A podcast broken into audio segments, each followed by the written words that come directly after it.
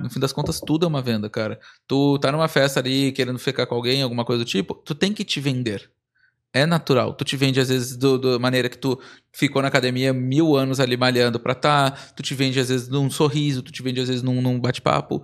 Tu te vende, cara, o tempo inteirinho. Tudo é sobre vendas. Só que quando a gente fala a palavra venda, parece que vai vir o cara ali que vai roubar o teu dinheiro. Uhum. É o que passa na cabeça das pessoas porque a gente foi treinado pra isso. Mas vender é uma das coisas mais lindas, principalmente se a gente fazer aquela parte que a gente falou, sabendo que o nosso produto vai mudar a vida daquela pessoa, Tem uma transformação real. que é uma transformação real. Quando você tem isso muito bem mapeado, já era, tá tudo resolvido. E aí com isso tu consegue ter uma vontade de vender absurda. É isso aí, pessoal. Estamos começando mais um Jogando Jogando, pra plateia, como é que- para a plateia. Ô, Jimmy, que isso? Eu tô fazendo... Tu falou que minha voz era... É, uma, mas que é, é barítono, não é uma, É, uma voz. exato, exato. É? Aí tô, tô tentando aqui dar uma inovada pro nosso público que nos acompanha. Tá tomando algumas pílulas pra fazer esse tipo de coisa? Não, tô fazendo dieta low carb. É o solo carne? Isso, exato. Dieta low carb que está mudando a minha vida, então eu quero dar esse depoimento aqui. Tudo É? culpa do Davi. Quantos quilos? É uns 6 quilos já, É, 7. tá brincando, sério, é mesmo? sério. Uhum. Deu um mês? Sim. Não, um mês, mais de um mês, assim. Eu vou completar dois meses agora na virada do mês. Foi o melhor resultado até hoje que tu conseguisse, não? Tipo Cara, assim, foi. deli- deliberado, assim? Sem dúvida, sem dúvida. E f- foi o que motivou, foi mudança de hábito, é que foi o mais difícil. Os primeiros 15 dias foram infernais, porque eu não conseguia abrir mão de muitas coisas que eu tinha, mas eu resisti e hoje é, eu já fico com fome de comer proteína. Ó, eu não fico mais com fome de comer lasanha. Não precisou de pílula, né? Não, precisei de pílula. Ué, mas vamos- foi uma pílula, foi uma lavagem cerebral. Ah, é? Foi mais efetivo. Mas tudo bem, mas vamos continuar o assunto do pílula então, que é o nosso Vamos lá. convidado especial de hoje. Hoje a gente está recebendo aqui Gabriel Breyer, ele que é CEO da empresa Independente. Ele está à frente de uma holding que tem várias empresas que foram derivadas de uma empresa central e todas elas caminham de forma independente. E hoje ele ensina os empreendedores a fazerem as suas empresas talvez caminharem no piloto automático. É Exatamente. isso aí, Gabriel, seja bem-vindo. Muito obrigado, muito obrigado pelo convite. É um prazer estar aqui com vocês.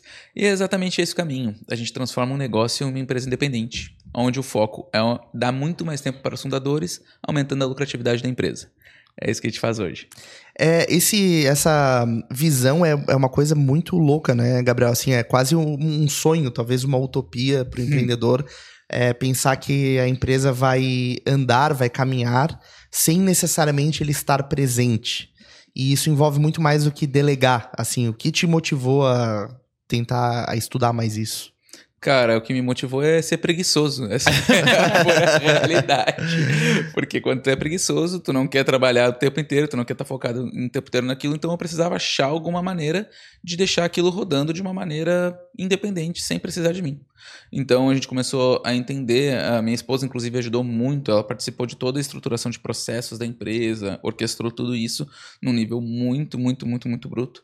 Então a gente conseguiu entender que se a gente treinasse uma única vez as pessoas e tivesse processos bem mapeados, quando uma nova pessoa entrasse, alguém ia consumir aquele conteúdo que foi gravado, que foi desenvolvido, e com aquilo a gente não precisaria ensinar novamente. Com isso a gente conseguiria ver, vamos supor, vamos dar um exemplo aqui simples de como escalar de uma maneira mais ou menos rápida o time, tá?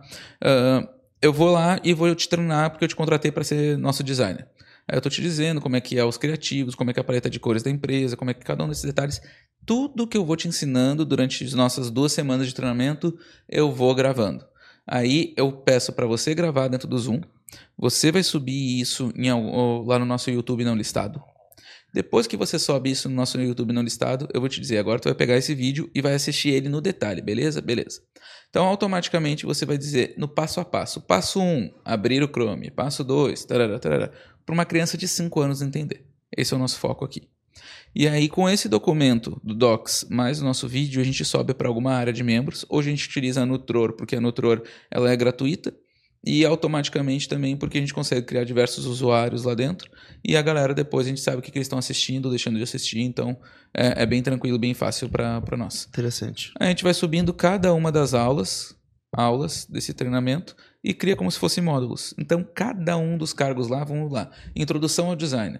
É, como mexer na rede social, módulo 2. Módulo 3. É, como criar um criativo de alta conversão. Módulo 4. como fazer uma página de vendas de autoconversão. Então, cada um dos módulos vai tendo ali. No final de cada módulo, eu pergunto para o Jimmy: Jimmy, é, de tudo que a gente viu aqui, de tudo que a gente conversou, mano, é, quais são as coisas que não podem faltar para a pessoa realmente ver que ela entendeu e que ela sabe aquilo? Quais são as perguntas que ela deveria responder? Aí tu vai me dizer três, quatro perguntas. Eu vou pedir para ti mesmo criar um Google Forms e botar ele lá na descrição. Então, a cada final de módulo tem uma provinha também. Entendi. O que, que acontece? Quando entra um novo designer, ele consome todo o conteúdo, ele não vai ter nenhuma dúvida. Porque um cara que era novato, que entrou, já fez as perguntas que ele faria. Entendi. Então ele não, tu não ensina nesse processo a pessoa a ser um designer. Tu ensina como ser um designer para aquele negócio. Exato. Essa é a É, jogada. na- então, o objetivo é replicar, teoricamente, um know-how que está dentro daquela organização para chegar e crescer de forma cada vez mais rápida dentro do processo de qualificar as pessoas e... Eu, eu entendo perfeitamente que cada pessoa deixou um legado. Então, se ela veio e ela teve muita dificuldade e ela não era boa o suficiente, mas beleza. Se ela não era boa o suficiente, ela deve ter feito muitas perguntas no treinamento. Se ela fez muitas perguntas no treinamento, uma próxima pessoa que entrar, automaticamente não vai fazer aquelas perguntas que são iniciantes. Com isso, eu ganhei tempo. Se eu ganhei tempo, ela deixou um legado. Se ela deixou um legado, já está cumprindo o papel dela. Então, mesmo quando uma contratação ela é equivocada, automaticamente a gente ganhou tempo com isso. E esse trabalho é o, é que é o trabalho da empresa, então? É uma das coisas que a empresa independente ensina a galera a fazer nos detalhes. Uhum. Tem N outras coisas, principalmente no processo seletivo. Hoje, nosso processo seletivo ele conta com nove testes diferentes para que isso aconteça com maestria e que a galera tenha em torno de 84% de taxa de aprovação. O que, que a gente chama de aprovação? É quando o cara realmente conseguiu cumprir as metas nos três primeiros meses, respeitou a cultura e respeitou os KPIs, né, os indicadores de performance. Então, quando o cara consegue cumprir esses três, a gente ah, considera que aquele candidato está aprovado, que teve uma taxa de aceitação. E os nossos mentorados têm em torno de 84% e a gente tem em torno de 92%.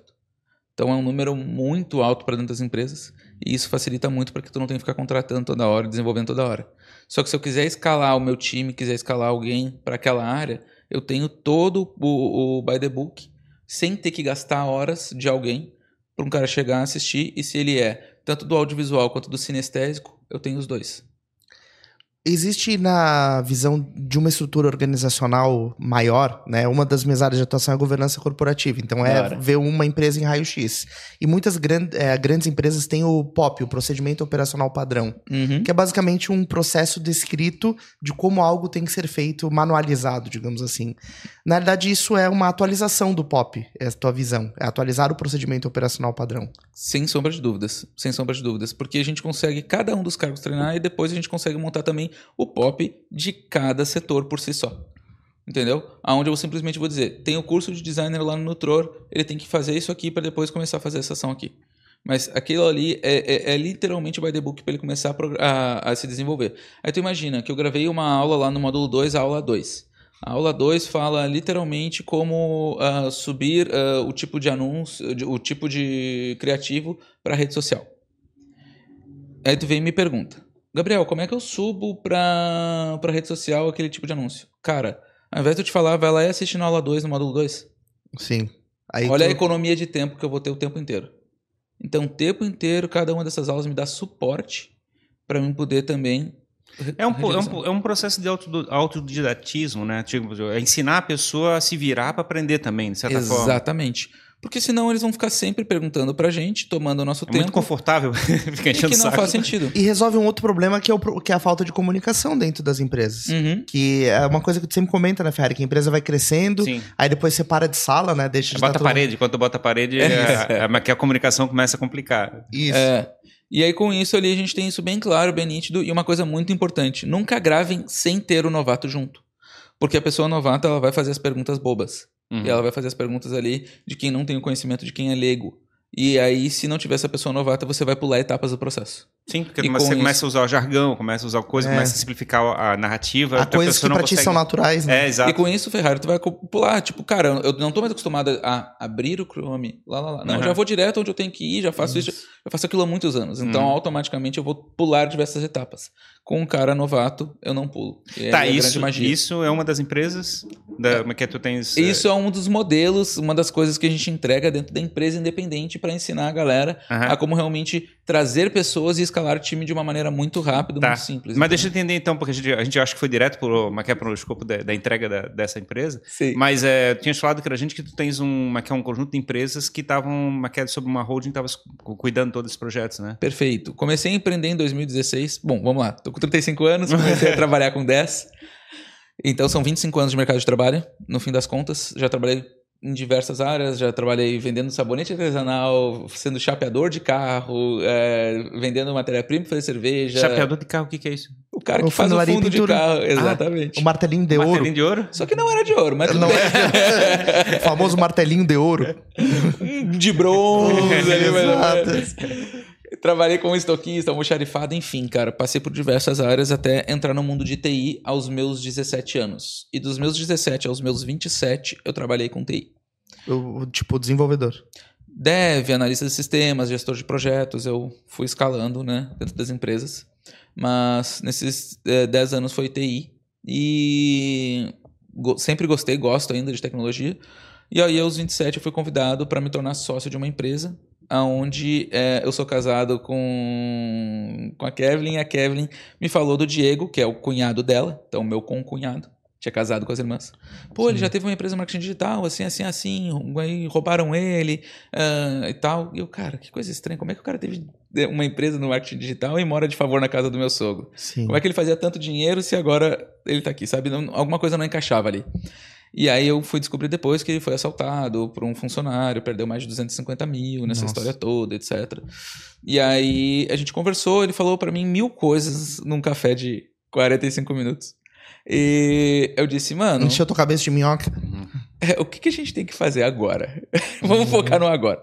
Não, precisa de um site, depois um site. Não, é um site agora? É, então tá. Aí eu fiz o site em três Ele tá- dias mas, ele, depois. mas ele tava querendo fazer um projeto? É, pra gente vender como afiliado é, cosméticos, né? Então, o que que é o afiliado? Nada mais é como se fosse um revendedor natura, só que online. Uhum. Então, o cara vai lá e tem seu link, e quando o cara compra pelo teu link, você ganha comissionamento. Sim. Simples assim. Era novidade pra vocês ou já tinham experiência nessa área? Ele já tinha, eu nem imaginava que isso existia. então, assim, pra mim era totalmente novo e eu nunca imaginei que um cosmético desse senhor tamanho a gente ia vender e ia ter um- alguma performance. Cara, é, que tipo de cosmético era? Era um sérum facial pra diminuir ruga- rugas e linha de expressão. O, é, o nome é sérum facial, é tipo o nome disso. É, o nome do, do- da linha do cosmético é Ah, tá. sérum facial, entendeu? E como é que tu faz, você, você faz, por exemplo, para chegar, digamos, pra- tu provavelmente não usava o produto. E aí você tem que fabricar toda uma narrativa, pra contar uma história, pra fabricar um site. Porque tem que construir uma coisa que faça as pessoas ficarem encantadas. Né? Como Aham. é que acontece isso? Na época, cara, não foi assim essa magia toda. Eu simplesmente criei como se fosse um e-commerce, botei ali a descrição do produto e meti o louco. Por quê? E fez tráfego. Eu tinha tra- A gente tinha tráfego no Google, é, ao que a gente tinha de conhecimento. Né? O Diego sabia sobre Google e eu sabia sobre tecnologia. Então, eu subi o site. é, a gente tinha quatro produtos, quatro sérums que a gente vendia nesse site, como se fosse um e-commerce. E as pessoas iam lá e é, entravam pelo, pelo, pelo link lá de pesquisa do Google e compravam e acabou. Em julho de 2016, 16 de julho de 2016, às 3 da tarde, o site foi pro ar. Nesse dia, teve quatro vendas. Eu cheguei de noite pra minha esposa e falei, amor, E eu tinham acho... gastado bastante grana em, em ads? assim? Nem- eu não sei te dizer, não lembro. Mas, Mas você foi- já, mas foi gasto, já, né? Vocês já lançaram com tráfego rodando. É. Aí eu falei, amor, eu acho que o Diego é, fez essas quatro compras pra me convencer de que o projeto... não era uma ideia, não era uma ideia. e aí foi exatamente isso que ela fez. Ela riu e ela não me falou mais nenhuma palavra e a gente foi dormir. E eu, cara, que bosta, né? Não falou nada. No segundo dia deu 20 vendas. Aí, eu, ok, ele não tem dinheiro. Para comprar 20. E aí eu comecei a acreditar no projeto. Durante seis meses a gente ficou juntando dinheiro para lançar o nosso produto, o nosso sérum facial, que era um sonho do Diego, que era um objetivo dele, e a gente lançou o Lift Gold, o único sérum do mundo que possui seis ativos para diminuir rugas e linha de expressão. Então ele é muito, muito, muito foda mesmo, uma apresentação absurda. Lembra muito, inclusive, os dourados que a gente tem aqui. Ele é preto com dourado, é bem maneiro. E a gente já começou lançando com influencers. A gente trabalhou influencers assim num nível absurdo. Foi criando toda uma linha da Beauty Gold. Hoje são 10 produtos no total, mas são mais de 220 celebridades atreladas à marca. Simone, Simária, Taeme, Luísa Sonza, Boca Rosa, Ellen Ganzaroli, Vivinha Amorim, enfim. Como é que vocês conseguiram é, chamar a atenção dessas pessoas pra acreditar no produto? Porque Boa. vocês eram dois malucos com um produto num potinho, dizendo, ó, acredita e divulga isso. Cara, vamos lá. Passa E- isso no rosto. É, tipo isso. Existem diversas estratégias. A primeira estratégia que a gente utilizou, a gente começou enviando o produto. é, vamos lá, de cara. Recebidos, assim. Recebidos? A gente enviava para elas e pedia na cartinha para que elas testassem por 15 dias. Porém, a gente tinha um vídeo muito, muito, muito foda do produto que se chama Champions. Que é um vídeo, cara, ele lembra a música ah, da, da Champions eh, League. E aí, eh, esse vídeo ele impacta muito, assim. Ele parece um produto internacional, ele realmente é muito bonito. E tinha também um outro vídeo com já algumas coisas de alguns depoimentos de clientes. Mas vocês produziram esse vídeo? O que que- A gente produziu esses dois vídeos. E, mas vocês tinham a cancha para esse. Não, a gente contratou, uma a gente empresa? contratou uma empresa. Pegaram uma, uma referência de uma empresa top, coisa assim? Isso, eles ganharam Cannes, inclusive, e aí eles fizeram a produção desse vídeo. Eles são brutos. E aí a gente contratou eles. Mas, tipo, a primeira experiência de, de, digamos, fabricar esse negócio, vocês tentaram fazer uma aposta alta, no sentido de chegar e con- construir um. Porque a gente sempre tem A aquele gente negócio. sempre quis fazer branding. Pois é, Era eu- o nosso foco. Porque a gente desde o tem aquele discurso de fazer MVP, né? Tipo assim, eu vou fazer uma coisa bem acanhada para chegar e testar o mercado. Então, nosso MVP já tinha sido os outros produtos que a gente já vendia, a gente já sabia vender. Ter Então, tido estavam revendido, seguros, né? Estavam A seguros. gente estava sendo muito Aí vocês pegaram a grana que vocês tinham economizado e. Exato, exato. A gente começou com 300 mil. Cara, que com contratando influência, ele fez assim, ó. Sim, com certeza. Rapidamente é, acabou. E aí a gente pegou esses dois vídeos e quando a gente mandava pro local da influencer, que ela ia receber aquilo ali, e a gente sabia a região que ela morava, a gente rodava vídeos locais no Facebook para aquela região. Com isso, era reconhecimento de marca e apresentava esses dois vídeos para aquela região. O que, que acontece? A influencer pensava, cara, tá todo mundo vendo esse produto, esse produto é absurdo. Entendi. Automaticamente a gente impactava toda aquela rede dela, toda aquela galera que morava ali. Isso é uma estratégia digital pra agência que bota outdoor no caminho do dono da empresa que ela atende. Ah, Antigamente isso aí rolava. É isso. O cara bota o, o spot no rádio na hora que o cara tá no carro ouvindo. A gente ficou muito música. conhecido na Globo por isso, porque a gente botou pra rodar anúncio pra galera da Globo que trabalha na Globo. Então a gente botou pra rodar lá. Inclusive a gente conseguiu artistas da Globo exatamente por isso, porque pra eles o Lift Gold era um produto E brutal. como é, que, como, é que, como é que sabe se gasta de mais ou gasta de menos numa aposta dessa, assim? Cara, tu tem que ter um budget específico pra isso e gastar aquilo ali sem dó. Sem Isso- dó. Sem dó. É, porque tu não é uma aposta, tu não sabe se vai virar ou se não vai virar. Sim, porque uma coisa tem, tem, um- tem que fabricar um boca a boca, de certa forma, né? É, e aí o ponto é Só que a qual... gente utilizou o boca a boca digital. É, Exato. E boca a boca no sentido de chegar e as pessoas começarem a verificar um do outro o mesmo assunto. Só que como é que tu faz é, como é que é ter certeza que essa aposta vai conseguir fazer essa transformação? O grande jogo é tu conseguir um grande. A partir do momento que tu consegue um grande, todo mundo confia em você. Então a gente conseguiu de arrancada Simone e Simaria. Quando a gente conseguiu Simone e Simaria, as pessoas pediam pra trabalhar com a gente de graça. Aí virou o jogo. É, Aí foi onde o jogo virou. Então a grande virada foi isso. A gente já começou com algumas bailarinas do Faustão, a gente já começou com uma coisa legal, já tinha algumas ah, ah, subcelebridades ou microcelebridades, como preferir. E, e a gente já começou bem. Porém, quando a gente botou a Simone e Simaria, depois de eu acho que de seis meses, aí a gente estourou. E, cara, explodiu. E como é que foi gerenciar a, a produção, a fabricação desse produto? Vocês tinham um estoque gigante? Vocês conseguiam produzir sob demanda? Como é que é gerenciar isso? A gente produzia sobre demanda, mas a gente escalou em julho de 17, literalmente do dia pra noite, é, de 20 vendas para 220 vendas ao dia. Literalmente de um dia para o outro, quando a gente Sim. abriu para filiação. E aí a gente teve uma explosão de vendas e a gente não tinha estoque, nosso estoque acabou em um dia. Sim. Então a gente teve um problema absurdo, porque o nosso pote ele vem da China. E aí com isso a gente não tinha pote para fazer envasamento. A gente tinha o resto dos produtos, o Tinha resto produto. dos insumos aqui, mas a gente não tinha como envasar. Mas Então- vocês que fabricam tudo? ou- Então, a gente tinha uma fábrica parceira, essa fábrica Sim. acabou falindo. Da E- China? Não, não, não. ah, no Rio Grande do Sul. Uhum. E aí, quando essa fábrica faliu, a gente comprou os equipamentos e trouxe o químico junto e montou uma sociedade com ele numa nova fábrica. Entendi. Vocês montaram a fábrica aí, no caso. É, no final de 2017. Porque, na verdade, é uma aposta de novo, né? Você chegar e tem que ter uma certeza que isso faz sentido, porque tu é, tu recupera o investimento de uma Com a indústria. escala que a gente tinha, a gente percebeu que aquilo ali fechava as contas para nós, porque em X meses a gente bancava só pelo o ganho de lucratividade que a gente ia ter. Ou seja, até onde você quer ir na cadeia produtiva do que você está é. vendendo. E, mas, é- mas também é um jogo que você, é que, digamos, como sabe que o negócio é um negócio de brand, a margem é um pouquinho mais expressiva. Então, Perfeito. teoricamente, dá uma margem para poder jogar e fazer uma aposta mais arriscada. Exato, mas a gente diminuiu o custo do produto em 50%. Então, para nós foi muito interessante. Sim. Valeu muito a pena. Claro que teve alguns investimentos de milhões, né? Para poder trazer. Teve um equipamento que custou 780 mil.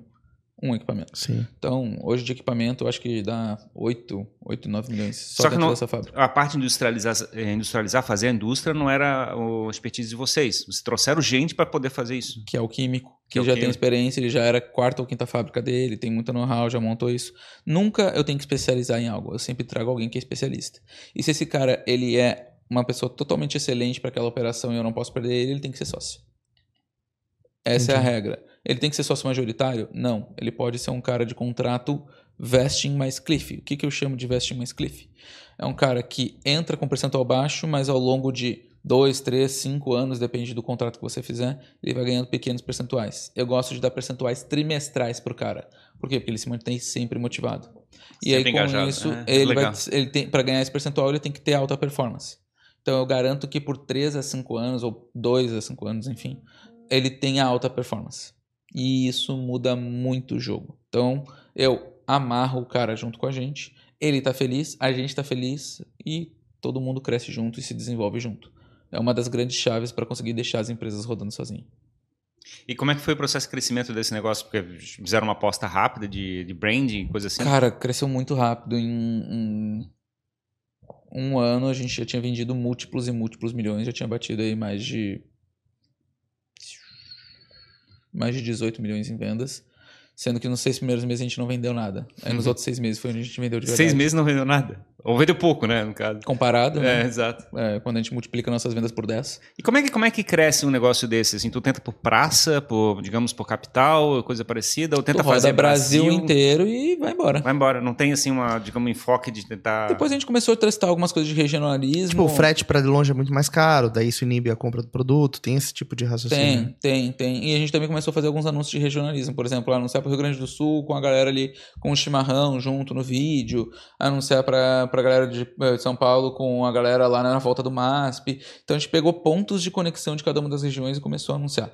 Eh, algumas regiões gerou muita diferença, como o Rio Grande do Sul. Então valeu a pena. Agora São Paulo não impactou tanto, ah, Rio de Janeiro não impactou tanto, Minas não impactou tanto, porque já não é mais tão tradicional, tem muita gente de fora morando nesses lugares. Então, não, o regionalismo já não impacta tanto para essa Mas galera. cosmopolita não tem tanta influência. E, o- e o lado do, como é que é, do, da propaganda digital, né? Pagar, para Google, pagar para as redes sociais, coisas assim. É, como, é que é, como é que é o relacionamento com essas empresas? Eu imagino que quando você está preparado para fazer é, gasto expressivo, eles estão prontos para discutir contigo como é que vai fazer a coisa acontecer. Cara, sim, é, foi um, a gente teve um relacionamento absurdo, inclusive, com o Facebook. É, a gente chegou a ter 4,8 milhões de crédito com eles para pagar no boleto em 30 dias. Caramba, cara. Então, assim, para vocês entenderem, a gente tinha um, um business manager lá com ah, 2.400 contas dentro daquele BM. Então, isso é muita coisa. Hoje em dia, um BM começa com uma conta e vai no máximo até 5, 20, raramente passa disso. Então, 2.400 contas é um absurdo. Só que a gente sofreu um hack. Quando a gente sofreu um hack, foi anunciado dentro do Vietnã. É, Em três dias, eles gastaram 2,9 milhões Meu Nossa Deus. senhora. numa live e-commerce de 9 horas. E aí o Facebook acredita que até hoje foi eu que fiz isso. Ah, meu Deus. E aí eu disse, cara, então me processem, só que a gente perdeu essa conta, né? A Aham. gente perdeu isso. E eles nunca processaram, porque eles sabem que. Né? Sim. Então ficou isso em aberto e a gente perdeu essa conta dentro do Facebook. Caramba, cara. Foi sensacional. Foi... E Esse é um problema de dar muito crédito, né? Porque acontece uma coisa A dessa. gente to- tomou um hack e aconteceu isso. Foi, foi terrível, assim, pra nós. Foi uma época bem, bem E ruim. claro que vocês eram grandes, eram representativos pro Facebook, mas o contato com o Facebook é muito ruim, né? Uhum. Então não tem uma pessoa lá do outro lado pra te conversar. A gente tinha. Ela disse, então, eu sei que não é hack, mas eu não consigo comprovar pra minha equipe dos Estados Unidos que não é. Uhum, Eu sei que não é vocês, eu sei que não é sacanagem, mas eu não tenho como comprovar.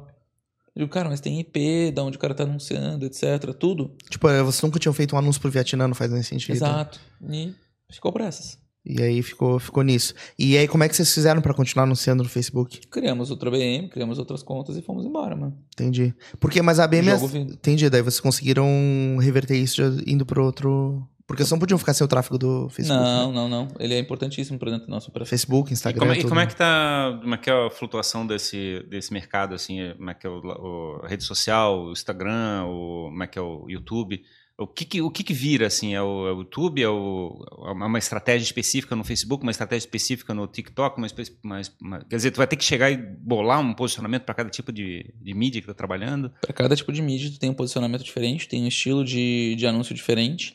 E o mais interessante é tu utilizar mídia, mídias que são mais baratas para trazer teu tráfego de topo e usar as mídias que são mais caras, mais qualificadas para fazer o teu remarketing. Então, é, quais são as mídias mais baratas hoje?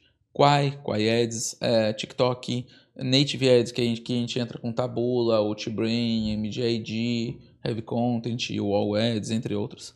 Mas eu recomendaria, se fosse usar alguma coisa, o Tabula e MJID. Os outros não são tão bons assim. O que, é o Native Ads por si só? É aquelas matérias relacionadas que ficam lá embaixo. Tu termina de ler uma matéria e tem matérias patrocinadas lá embaixo. Aquelas matérias patrocinadas que estão lá é o Native Ads. Aí pode ser Tabula, MJID, Outbrain, depende de cada site que você estiver. E ali a galera cria um, um, uma matéria e manda para essa matéria deles. Essa matéria nada mais é que contar uma história, onde no final tu faz a venda de um produto. Então, tu faz uma, tu envolve a pessoa com uma narrativa ali. Isso também gera uma credibilidade, porque ela tá vendo isso num portal. Exato. Essa, como é que é o nome dessa empresa? Ficou essa aí. Essa é a da, da que produz o, o, creme, né? O Golden... É a Gold Club. Gold Club. Então a Gold Club, ela tem o creme e aí a Gold Club, ela acabou virando o grupo Gold Club, virou uma holding. A holding, ela virou holding, então? Ela virou a holding. Então, uhum. aí virou a Beauty Gold, a marca guarda-chuva dos cosméticos. Nós temos também a Logística, que é a Conexão Premium, né? Então hoje ela tem aí nove estados com centro de distribuição, tecnologia... Entrou em logística também. Entramos em logística também, cara. Logística, call center, é, hospedagem de servidor, uh, fabricação tanto de cosméticos quanto de nutracêuticos, a nossa própria empresa ali de marketing e as empresas dos, dos, cosméticos, e aí agora empresa independente também, enfim. Então, na realidade, o que a gente está falando aqui sobre a questão de ter uma holding em vários negócios, teoricamente, é, cada um desses, dessas empresas são empresas que, é, que complementam a estratégia inicial que foi no começo da... mas elas, a gente criou elas em separados, que elas não prestam serviço só para a Beauty Gold, elas prestam serviço para vários outros clientes. Então, mas faziam exatamente do jeito que vocês queriam na, na, Exato. na empresa E por mãe. a gente ser uma referência dentro do mercado pelo resultado que a gente tem, etc e tal, a quantidade de palestras que a gente deu, etc. Automaticamente a gente começou a escalar aqui uh, as pessoas para dentro do, do, das nossas empresas. A gente nunca gastou um centavo em marketing para as outras empresas e hoje, graças a Deus, a gente tem mais de 150 clientes e tudo mais, recorrentes, né? Tu transformar uma empresa em um negócio independente é um, é um desafio bem grande e normalmente quem começa é, a trabalhar, por exemplo, a vender como afiliado, uhum. tem muito a visão de, cara, não vou ter funcionário, vou trabalhar sozinho, vou trabalhar de casa e vou ter uma renda legal com isso, vou me estabelecer. É, e isso muitas vezes é uma renda muito boa, assim, tu consegue né, ter um resultado legal, ter uma Perfeito. vida confortável. E o, por que que tu decidiu criar mais problema pra tua vida, assim? é, tipo, tu poderia ter né, continuado, talvez, vendendo ali teus produtos como afiliado, mas quando tu emprega pessoas, cria negócios maiores, assim, às vezes tu vai ganhar menos do que tu ganharia sozinho por algum tempo. Perfeito. Né? Porque tu criou mais problema, tu contratou pessoas, tu tem que bancar mais bocas, digamos assim. Uh, quando a gente fala sobre propósito e legado, cara, nada te para. Então, o meu propósito sempre foi querer ajudar o próximo, desenvolver pessoas e, e fazer isso. É um tesão que eu tenho. É uma parada minha. E tanto que a empresa dependente ela foi criada exatamente para isso, para desenvolver empreendedores e fomentar. Porque quando eu penso que eu desenvolvo um empreendedor, transformo ele em empresário, ele contrata pessoas, ele alimenta outras bocas e, querendo ou não, de alguma forma, eu estou ajudando a mudar a vida de várias pessoas. E isso me impacta diretamente e me faz muito bem. Então, esse meu propósito, ele falou sempre mais alto. E para que eu conseguisse deixar essas outras empresas de lado e focar aqui dentro da empresa independente, eu precisava deixá-las independentes. Então, Entendi. a minha jornada, além de ser a questão de ser preguiçoso, a gente também tem essa questão de ir atrás do meu propósito, do meu sonho, do meu objetivo. Meus pais são professores, então, automaticamente, uh, com essa questão deles serem professores, eu também sempre tive a vontade de ensinar, desenvolver pessoas, etc. Sempre gostei. E falo muito mais forte, cara. Então, isso me move. Esse então está relacionado àquele negócio que a gente começou no começo da conversa, falando a respeito de como é que ajuda as pessoas a começarem é, através do aprendizado digital. Uhum. Como é que é o nome da, empresa de, de, de ensinamento? Empresa, empresa independente. É independente? Essa é a que dá o que tem as plataformas de, de, de... Isso, a gente e-learning. Isso a gente chama e-learning também, não? Como assim? É um, esse processo de dar curso, ou também, digamos, ensinar as pessoas a fazer. Educação. É uma, é uma né? educação, a gente chama isso também de Digital. e-learning, né? E-learning digital, é, aprendizado Educação digital, digital. educação Uhum. digital, é isso? Tem educação digital, mas tem eventos presenciais, tem é, consultorias, tem mentorias, Uhum. tem N coisas ali dentro da, da história toda. Inclusive, temos evento aí em breve também acontecendo. Acontece em torno de 10 eventos nossos por ano. Uhum. Então a gente tá sempre nessa movimentação grande aí. E aí tá ficando mais focado nessa área agora? Tô, tô 100% focado nisso. As outras empresas, eu tenho uma reunião por mês Uhum. com todos os líderes, gestores de projetos, etc. E a gente vai alinhando ali o que, que tem que ser feito, porque eu faço parte do conselho da empresa. Então, quando, como eu sou só conselheiro, eu ajudo na parte de, ah, literalmente, do estratégico ali, de orquestrar para ver se o caminho tá certo, se não tá, o que precisa mexer e por aí vai. Esse lado que, é que a gente vê muito na internet, aquela palavra de encapsulado e coisa parecida, como eu não sou muito da área do assunto, mas é, isso está relacionado a esse, esse conceito de encapsulado, certo? Esse lado de chegar e como é que é produzir algum tipo de é, como é que é material físico e como é que é comercializar isso. É, e-commerce, né? Você pode vender qualquer coisa online. Então, assim, tem a questão de vender produtos físicos, tem a questão de vender produtos digitais, todo e qualquer tipo de coisa.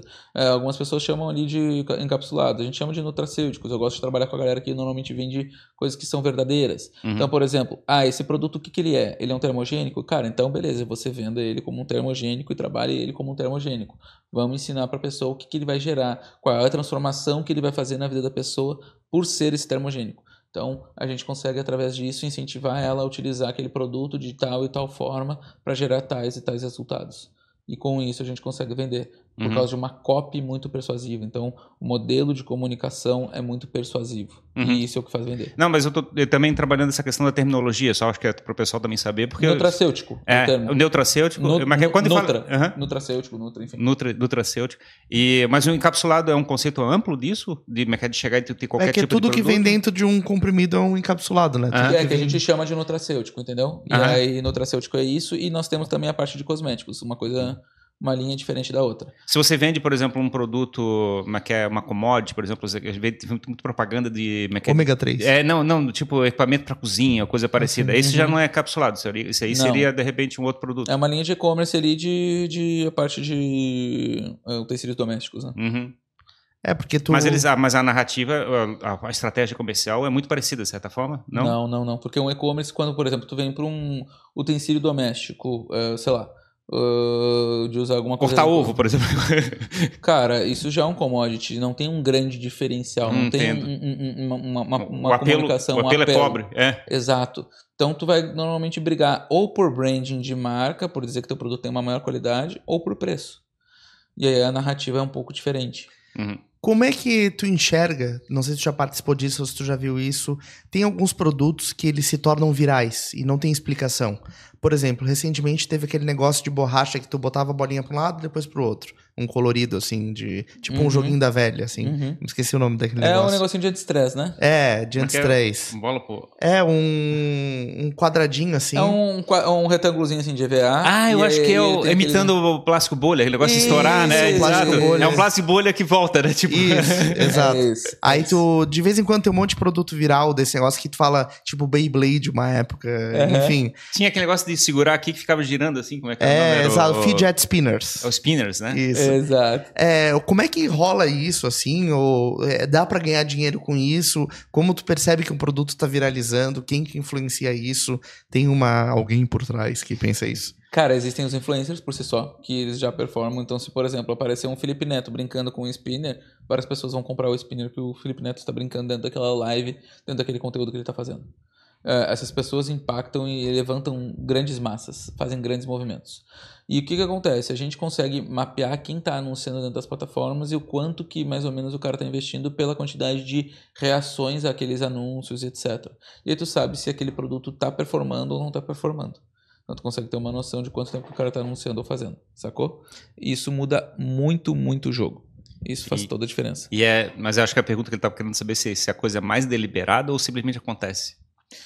É, não, acho que É, raro, é raro acontecer. É raro assim, pô, ah, aconteceu do, Do nada. nada. Alguém, alguém que é muito influente utilizou. Eu posso viralizar qualquer coisa, é isso que tu tá me dizendo. Se eu tiver dinheiro e contato com influenciadores pra fazer isso. Perfeito. Eu posso viralizar um peão de corda, voltar à tendência. Pode. Como é que é? A gente tem aquela ilusão que tudo acontece por acaso, né? É, esse, esse é o ponto. É muito difícil, cara. O acaso ele é muito difícil. É muito difícil o acaso viralizar. É, normalmente vem de alguém grande. Entendi. Esse alguém grande impacta vários outros pequenos. Então, quando o cara faz, começa um monte de gente a fazer react do que ele falou. E aí os pequenos começam a influenciar várias outras bases. Mas só por ele ter feito um A, um monte de gente já começa a falar desse A e tentar utilizar. Então, ele. se eu tiver 500 mil reais, um produto engraçadinho e acesso aos influenciadores, que os 500 mil reais vão me dar, é, eu consigo fazer qualquer produto viralizar. consegue. Mesmo produto não teste, assim, tipo assim, não vale a pena. Tipo, não quer dizer nada aquele negócio, se tu ficar girando um negócio no dedo. Infelizmente, a realidade é, sim, consegue. Cara, é louco esse. é louco, né, é tipo, muito louco. Eu, eu sei. tipo, desmontar a parada, assim, né? Claro que você tem que É ter isso. toda uma estratégia de marketing por detrás para reter aquela galera que vai chegar, talvez aquele influencer, para fazer essa movimentação. Se você não souber reter e vender para essa galera depois, utilizando ali toda a parte de remarketing, etc., você não vai ter performance. É um, Ponto. um tiro no vento. Exato. Não é só, só ter o cara que vai resolver. Não, não é essa mágica, mas ele gera um movimento muito grande que viraliza assim o teu produto. E é possível ganhar dinheiro com isso. Sem sombra de dúvidas. É como eu faço dinheiro há um bom tempo, inclusive. Sim, sim. Entendi. Mas e, e tu tens ajudado outras pessoas a tentar é, emplacar produtos, assim? Como é que tu tens ajudado? Temos, temos, a gente ajuda várias pessoas, a gente tem hoje aí ah, mais de centenas de mentorados, graças ao meu bom Deus, e eles vêm se desenvolvendo. Exemplo, por exemplo, de Dani Tenório. O Dani Tenório começou com a gente faturando 80 mil mês. Depois de três meses dentro da nossa mentoria, ele passou para 2,2 milhões. Então, uma que das que ele coisas. vende? Ele vende hoje encapsulados, tanto para emagrecimento quanto também para nicho adulto. Uhum. O que, que eu chamo de nicho adulto? Nicho adulto é Tá para la fila, tá. é para ajudar no controle de ereção, né? Uhum. É, Quem tem maior dificuldade maior no quesito de ereção, ele tem produto para isso. E realmente, produto que funciona, trabalhando em cima do que ele fala, etc e tal. É louco a gente pensar que tem encapsulado, que realmente, né, a gente tem essa parada que funciona. E a parte de emagrecimento ele também fala, cara, isso daqui é um termogênico que vai te fazer isso, no quesito da tua academia, etc e tal. Esse cara que você falou que você mentora, ele trabalha sozinho ou ele já tem um time? Não, ele tem time, cara. Não existe tu ter resultados gigantescos e, e tu trabalhar sozinho. Isso não existe. Quem diz que trabalha sozinho e tem resultados gigantescos, ele tem uma carambada de frila abaixo dele. Entendi. Então, Aí ele não tem necessariamente uma sozinho não é empresa, sozinho, né? Sim, sim, claro. Mas ele, por exemplo, ele já tem uma estrutura de empresa, é, uma sala logística, alguém para despachar o produto, alguém para. Não, não. Não precisa. Eu, eu, por exemplo, dentro da empresa independente, ela não tem sede física. Entendi. Ela só tem eh, digital e a gente troca ideia. Inclusive, a gente tem um escritório virtual digital. Porque eh, essa história, então, se, por exemplo, a logística o cara não precisa fazer, aí entra muito no dropshipping, né? Que. É, aca- acaba virando quase que um infoproduto, né? Sim. Porque o cara não precisa fabricar, ele não precisa fazer logística, ele só Nem precisa fazer o despachar. atendimento. Isso, ele só precisa gerar a demanda Ele e só precisa vender. gerar demanda e venda. Então é como se fosse um infoproduto no fim das contas. Quando a gente faz o serviço para ele, ele se transforma num infoproduto. Esse é o grande game. Entendi. E tem muitas pessoas querendo, fazendo isso ou querendo ir para esse mundo. Tem, cara, tem muita gente, muita gente mesmo, muita gente fazendo múltiplos e múltiplos milhões mês. Tem mentorado meu que faz 12 milhões mês nesse mundo. Então, assim, é um mundo que gera muito dinheiro. Todo mundo tem sucesso? Claro que não. Tem que pagar o preço e o preço não é barato. Qual que é o preço?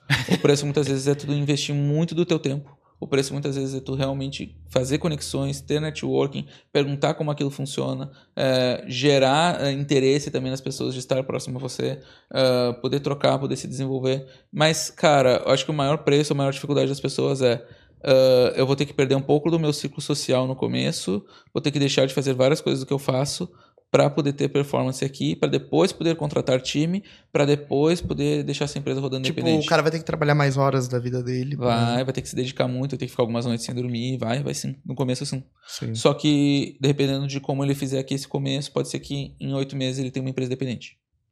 Ou pode ser que se ele não fizer mu- muito, ele não vai ter muito sucesso, logo ele vai dizer que isso não funciona e vai virar Uber. Entendi. Entendi, entendi. Tem que Depende muito de cada pessoa, mano.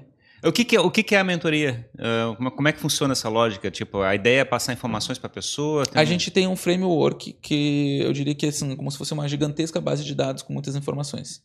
E aí a gente faz um raio-x da empresa do cara, faz toda a análise da empresa dele e muitas vezes não faz sentido ele entrar dentro da nossa mentoria. Então, dentro desse raio-x a gente entrega, ó, tu tem que fazer isso, isso, isso e isso, se tu fizer essas e essas implementações, daqui a dois meses a gente volta a conversar. Se você não implementar isso, não tem nem por que a gente conversar. E o cara, tá, mas e o pitch, e a venda, como é? Não, não tem venda, é isso aí. Hum. Então a gente realmente se preocupa muito com a entrega. Uhum. E a gente tem um valor muito forte dentro da empresa independente que é cultura por resultado. Então, o que é a cultura por resultado? A gente tem que eh, atingir os nossos resultados e o cliente também. Se o cliente não atingir os resultados dele, a gente não recebe. Então, os resultados do cliente estão ligados diretamente aos nossos resultados. Entendi. Vocês ganham uma. Como se fosse um. é, um equity daquela operação que o cara tem. Não, cara, eu te prometo que eu vou te levar do ponto A ao ponto B em X meses. Uhum. E se eu não te entregar o ponto B, eu não recebo. Entendi. Esse é o game. A gente tem essa preocupação de cultura por resultado mesmo. Uhum.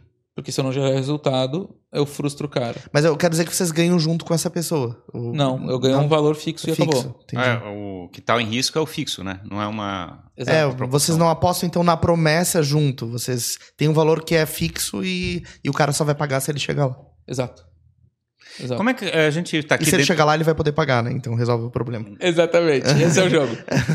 É, a gente está falando aqui muito da experiência de fazer vendas de produtos que são é, como é que é, sem, sem disrupção, talvez, tecnológica, tipo, não é uma coisa... A gente está aqui no espaço da CAT, que a maior parte das empresas aqui estão desenvolvendo produtos novos, Uhum. que até não consegue explicar direito o que o produto está fazendo para o cliente saber. Quer dizer, tem muita Sim. cultura para ser fabricada.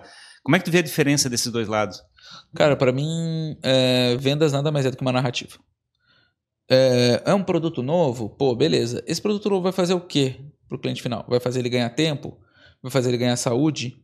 Vai fazer ele ganhar dinheiro? O que que vai fazer ele ganhar? Opa, vai fazer ele ganhar tempo e dinheiro. Beleza, se vai fazer ele ganhar tempo e dinheiro, a tua narrativa tem que ser acima disso. O que o teu produto faz lá no fim das contas não interessa.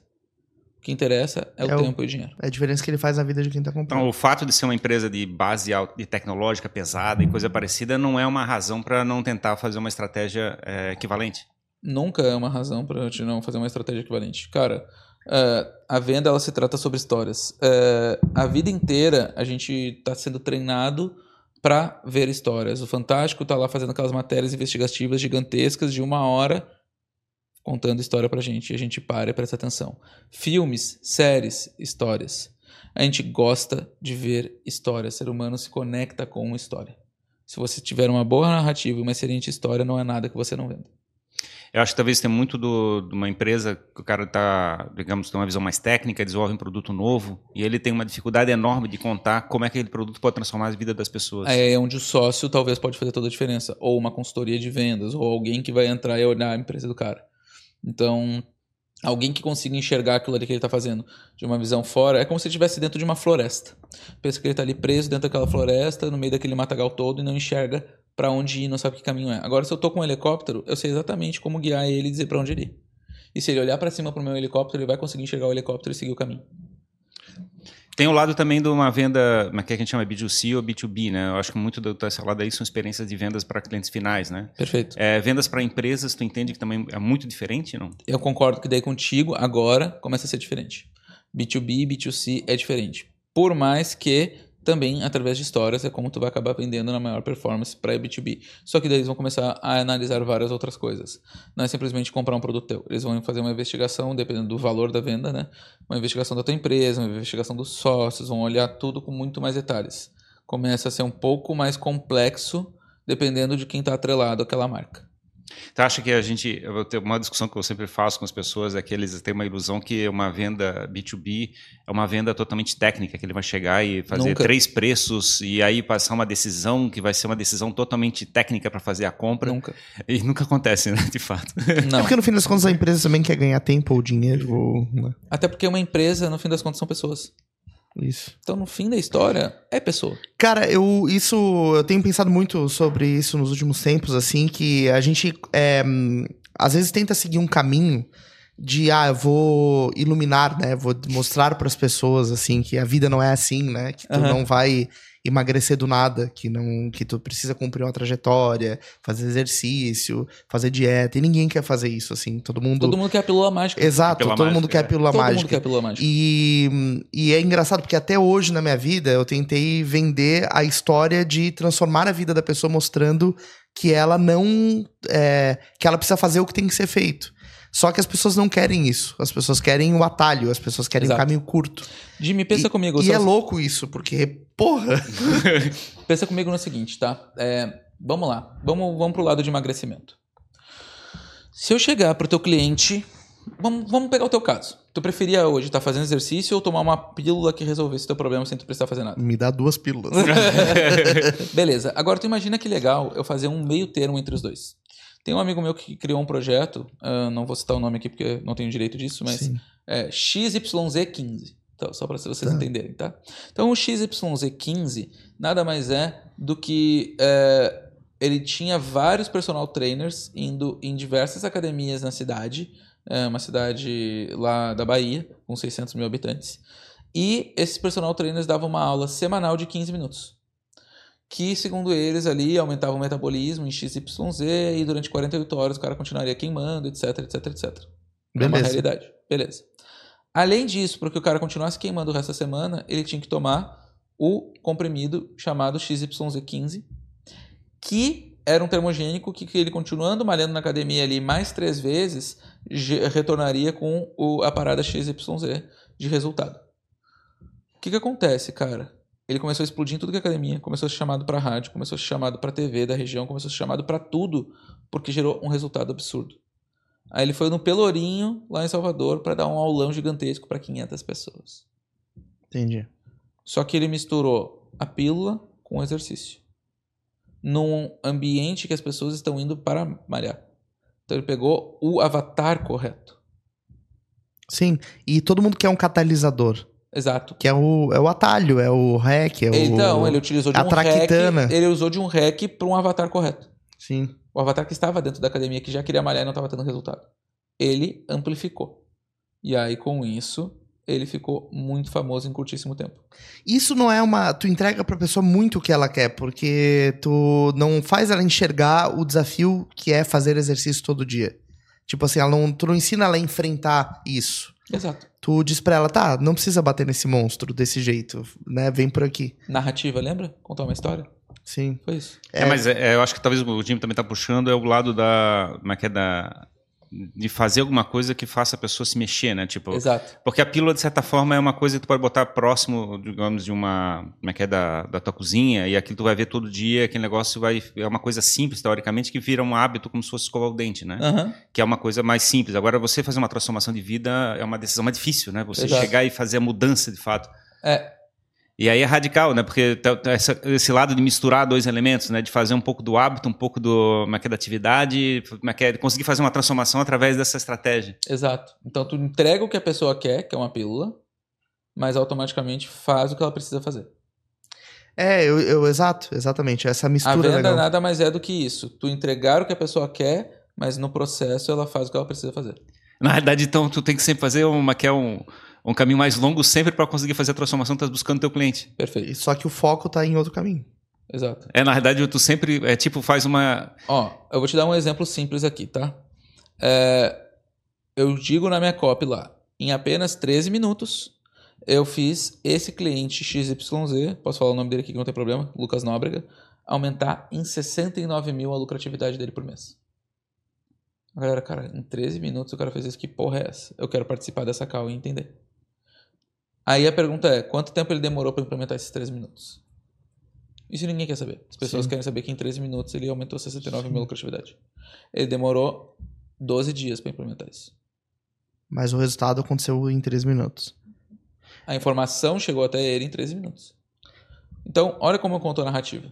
Eles não querem saber dos 12 dias, eles estão cagando pros 12 dias. É indiferente. É isso aí. Esse, é o- esse Agora, é se eu ponto. dissesse em 12 dias eu aumentei, já não tem a mesma força, não tem o mesmo impacto. Então, nada mais é do que a narrativa e como você vende. O pessoal, o pessoal fala que, é que é, tem vendedor, aqueles vendedores que ficam, digamos, ele faz uma promessa, mas ele sempre entrega alguma coisa que é a menos, assim. É, dá- a, a sensação parece que a gente está tentando enganar o cliente que está comprando, né? Uhum. Eu chamo isso daí de propaganda enganosa. pois é. Assim, Mas, mas a gente, mas a gente, de certa forma, está sempre fazendo um subterfúgio para tentar fazer o sucesso do cliente. Cara, eu acho que tu chama a aten- Eu penso da seguinte maneira, tá? Eu tenho esse copo aqui com essa água dessa forma. Beleza. Eu sei que isso daqui vai mudar a vida do cara, que se ele tomar isso daqui uma vez ao dia vai fazer a diferença e que meu produto realmente é foda. Eu sei. Então, se eu sei que eu vou entregar um nível de saúde pro cara que vai mudar a vida dele, se eu não fizer de tudo pra entregar isso pra ele, quem é o filho da puta? É eu ou o cliente? Sim, tu que não tá compartilhando Eu isso. que não tô compartilhando Quer isso. dizer, eu se que tô guardando essa informação. Só não pra mim. consegui chamar a atenção Se dele. não contar uma história legal. Então eu sou obrigado a fazer de tudo para entregar o que ele precisa. Aqui eu faço tudo para entregar o que ele precisa. E muitas vezes ele não sabe o que ele precisa. Aí é que tá o grande jogo. Pois é, é que não existe má fé na estratégia de, de encantamento da pessoa. Esse que é o problema, né? De- Exato. O teu objetivo não é chegar e contar uma história que é falsa. A gente quer contar Exato. uma história que a pessoa fique envolvida com a narrativa de Perfeito. forma que ela consiga é, como é que é, misturar a vida dela naquele contexto Uhum. para que ela faça a mudança que precisa ser feita. Porque assim, é que nem tu é, ter que alimentar uma criança. Ó, o aviãozinho, É aviãozinho. exato, o aviãozinho. Tipo, o cara precisa comer. Comer pra aquela criança é chato, ele não quer comer brócolis. Até porque brócolis sente nutriente, mas não vem ao caso. Mas assim, ele pega e vai dizer assim: olha o aviãozinho, não sei o quê. E aí, no fim, a criança comeu, Uhum. só que tava olhando pro aviãozinho. A, o, a pílula é o aviãozinho. Pra ela fazer o que ela precisa fazer. É isso. É a mesma lógica lúdica, só que em outro patamar. Cara, você quer a pílula azul ou a pílula vermelha? Uhum. Cara, história é sempre isso. Sempre é história. Então isso muda todo o jogo. Isso, isso esse, esse mindset, essa visão que tu tens aqui, é uma coisa que, que construísse ou sempre tivesse ou eu aprendesse? Como é que foi isso, Eu me desenvolvi, eu tive que aprender. É, eu era um cara de TI, eu era um cara totalmente racional, não acreditava em nada disso. Hã? Chegava, não, eu tenho que falar, mas que é. Um, um mais um é igual a dois. É dois mais tipo dois é igual a isso, era binário, Binário. entendeu? Então, assim, é, eu- pra mim quebrar essa minha questão lógica e vir pra mim essa parte criativa, demorou muito. Demorou O muito. que, que foi? Foi um livro, um Que, pe- em YouTube? que pessoas tu se inspirou pra nomes que a cara, esse cara tem essa. Cara, é, eu vou te mentir se eu te disser livros ou nomes. É, pequenas pessoas foram me dando vários insights que acabou formando o DNA. Mas assim, vamos lá. Alguns nomes que me deram pequenos insights que me ajudaram muito. Rico de Carvalho foi um cara que foi meu mentor, que me ajudou muito. É, entrar dentro da Wiser lá e, e entender tudo como eles fazem lá, na parte do Flávio Augusto, lá, etc., as causas, me ajudou muito.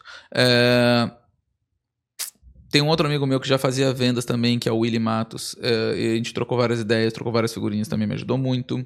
É, entender como funcionava. É que assim, eu, eu, eu gosto muito de ser autodidata, então eu olhei muita coisa do que era feito e começava a fazer engenharia reversa por causa da TI.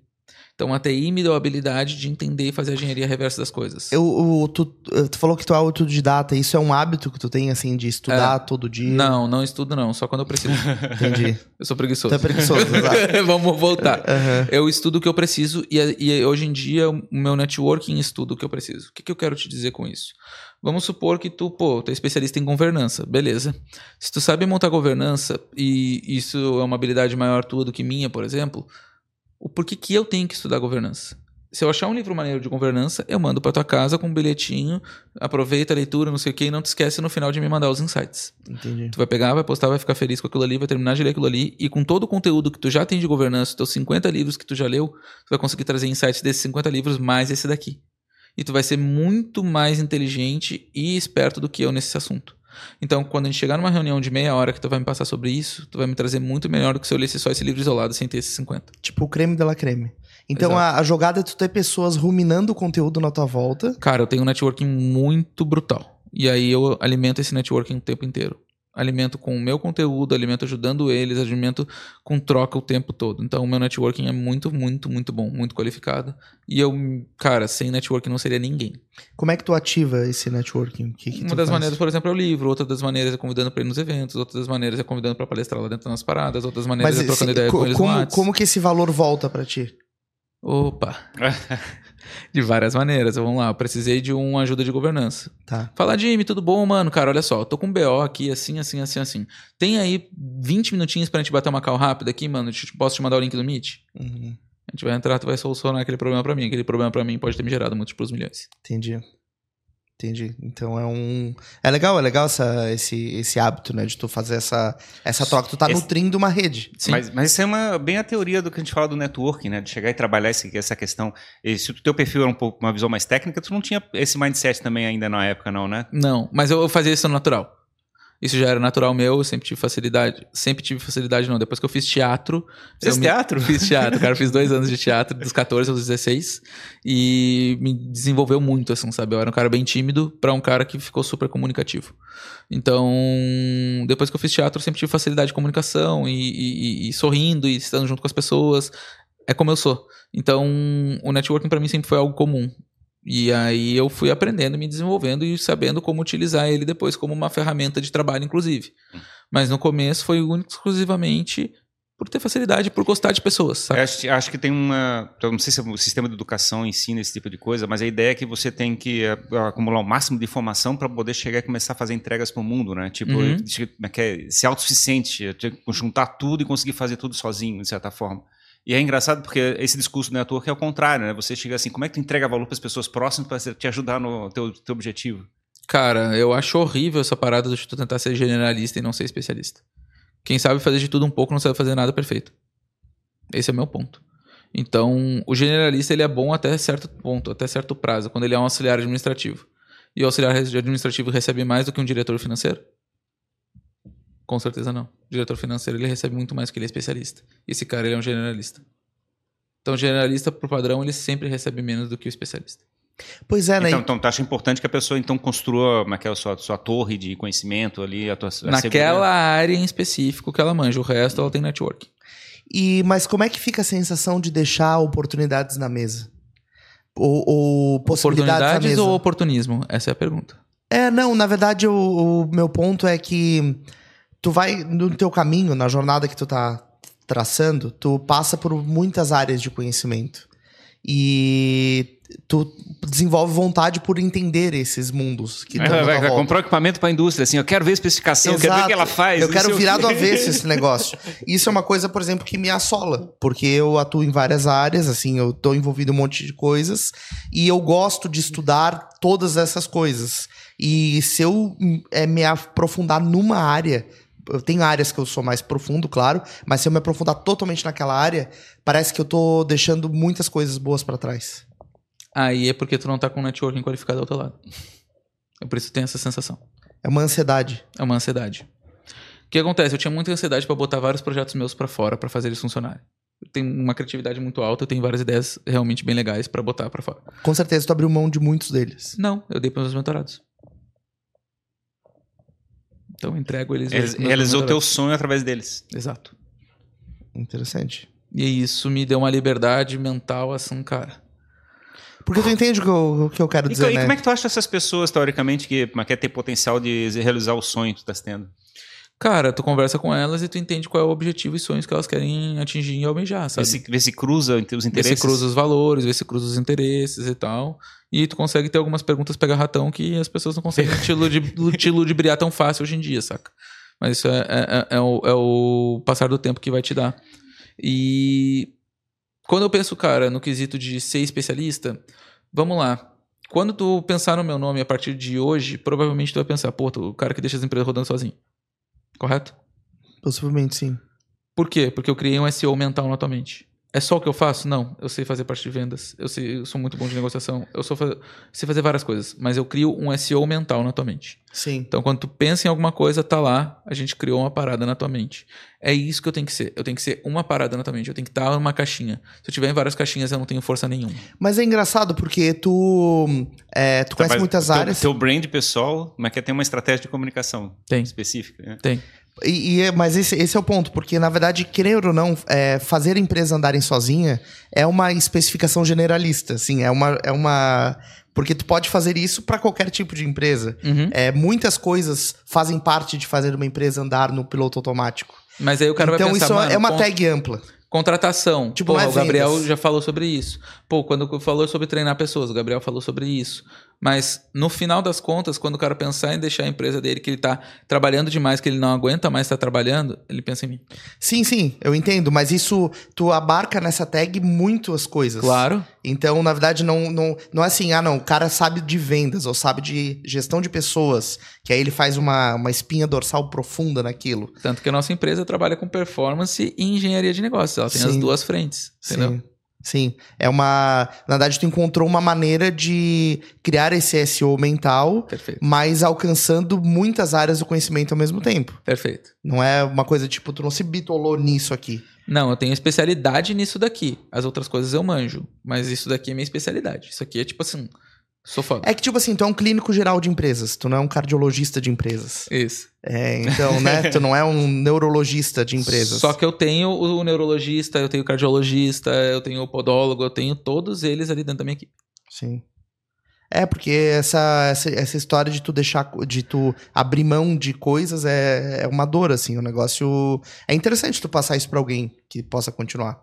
Exato. É por isso que a mentoria me completa tanto. Uhum. É um caminho. Como é que você faz, por, digamos, a gente está falando aqui, por exemplo, trazendo de novo o lado das empresas que estão aqui na CAT, empresas de tecnologia, muitas vezes eles desenvolvem alguma coisa nova que eh, talvez é, que a percepção que tem é que os clientes não sabem que, que eles têm o problema ainda. Tipo assim, é tipo, eles estão lá, quer resolvendo os problemas no Excel e acham que não precisa de nenhuma ferramenta para nada porque o Excel está dando conta. Uhum. Como é que tu fabrica na, é no imaginário coletivo que existe um problema para ser resolvido? Quanto tempo o Excel toma do cara? E quanto tempo que esse- essa parada vai economizar? Pois é, mas é que às vezes o cara nem tem consciência que tá usando. Tipo assim, a, a impressão que dá é que, tipo assim, ele, não- ele nem percebeu que ele tá sofrendo com isso. Beleza, vamos lá. Quanto tempo que o cara demora? Ele demora só pra gente fazer uma analogia rápida. Uhum. Esse programa entrega em 10 minutos o que o o Excel do cara ele demora pra construir 3 dias, tá? Aí tu vai fazer um cálculo que é o seguinte, ele precisa entregar esse relatório aqui quinzenalmente. Então a cada 15 dias ele perde 3. São 6 dias no mês, enquanto no outro equivale a 20 minutos. Quanto que equivale a hora desse cara? Quanto que vale a hora desse cara dentro do rolê? Ah, esse cara tem uma hora caríssima. Por quê? Porque ele é o diretor financeiro dentro da empresa. Então, esses, três, esses seis dias dele no mês equivalem a um valor médio de 7 mil. Opa, mas o nosso sistema custa apenas mil reais. Tu já imaginou que tu tá dando uma economia de 6.500 reais? Exemplo aqui, tá? Claro. Uns 6.500 reais por mês. Já imaginou ganhar dinheiro, ganhar tempo e ainda ter esse cara focado somente em outras coisas que vão gerar mais retorno para tua empresa? Então tu não tá economizando 6.500, deve estar economizando em torno de uns 30, porque esses seis dias a mais dele vai te gerar mais isso de resultado. Essa é a diferença de você ter um cara bitolado mexendo em alguma coisa e utilizar a nossa plataforma. Sim, mas é uma narrativa. O problema que eu fico imaginando é que uma estratégia de topo de funil, né? Mas que é, teoricamente eu tenho que atingir uma dor. E o cara, teoricamente, não tá sentindo essa dor, de certa forma. Mas né? tu criador, eu acabei de criador. Pois é, mas aí, como é que tu fabrica isso? Tu, como é que é, não vai fazer uma propaganda como é que é no, no YouTube ou coisa parecida para fazer ele fabricar consciência de dor? Vou. Tem uma, tem uma narrativa para isso em particular. Eu crio consciência de dor. Que eu acho que eu fico imaginando que eu acho que a maior mágica que tu iria fazer é fazer a pessoa perceber que tá com um problema. É o criador. É o criador. Exatamente o que eu te contei agora. A gente cria um vídeo, uma narrativa em cima disso e criador e mostra para as pessoas certas. É que nunca é engraçado porque nunca é ativo do cliente para o negócio. É, o cliente é sempre passivo, né? Então a, Exato. é, a gente diz que ele tem a dor, a gente mostra o remédio para essa dor. A gente só precisa fazer ele se convencer que tem aquela dor. Hum. É isso. E aí eu começo a mostrar um cara ali num time-lapse. Se eu fosse fazer esse vídeo aqui, a gente tivesse que fazer. Eu pegaria um cara aqui no computador com cara de cansado, com uma xícara de café e uma jarra de café do lado, mostrando que ele tá ali há muito tempo. A luz indo e voltando do sol lá no fundo.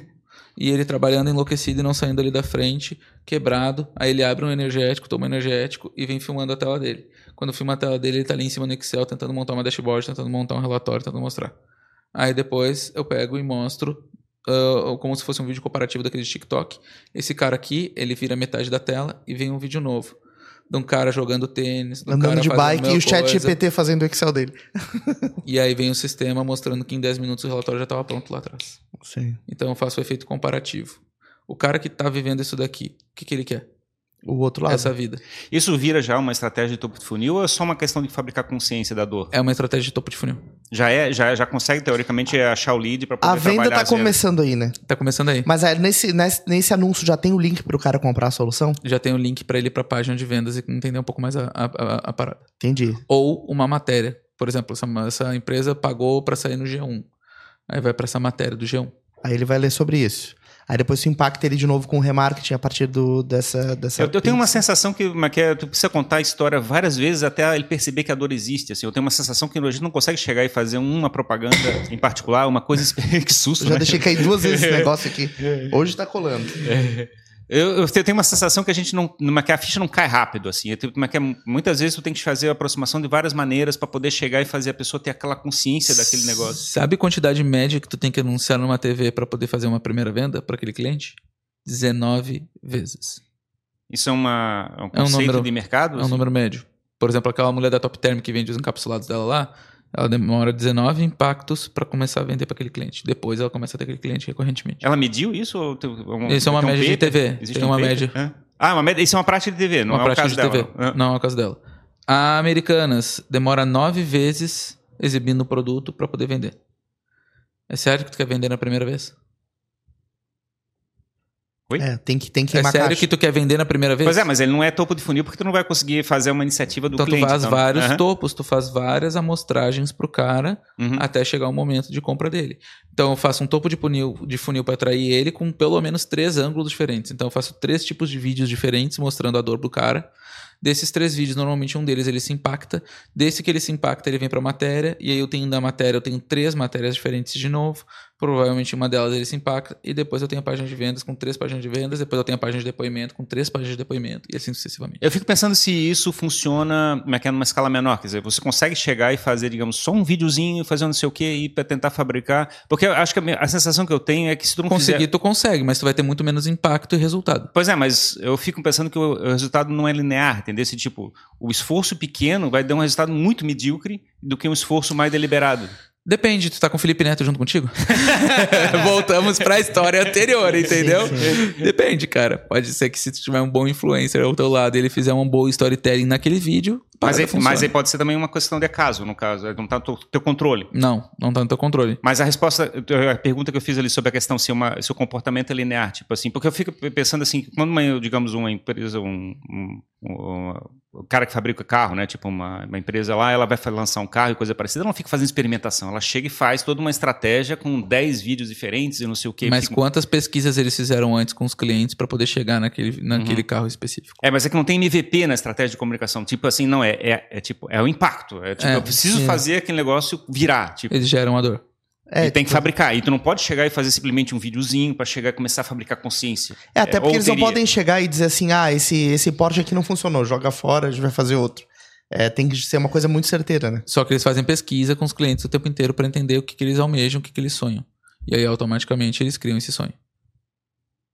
Então, tu, como é que é? E na- mas assim, pra tentar, tentar, digamos, uma empresa pequena, uma startup lá, tem três desenvolvedores e não sei o que, coisa parecida. Ela vai fabricar uma empresa, um, um determinado negócio.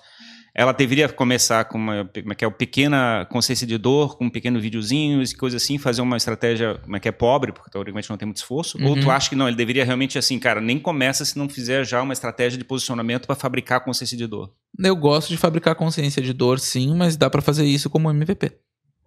Tu consegue fazer isso com investimento ridículo. Em torno de 5 mil, tu consegue fazer isso. Então, na minha opinião, sim. Eu começaria com MVP com estratégia de dor. Sempre o que vende mais é a dor do que o amor.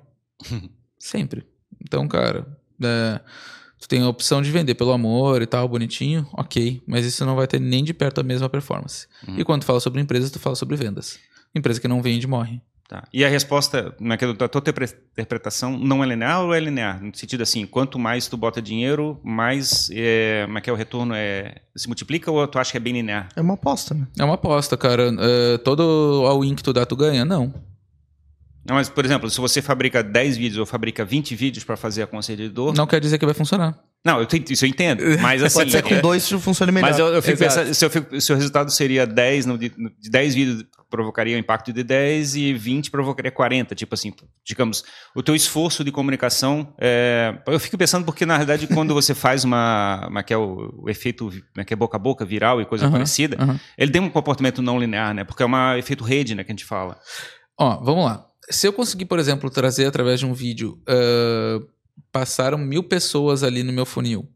E meu funil não, não, que visualizaram meu vídeo. Normalmente, dentro de uma conversão média que a gente espera é 2%.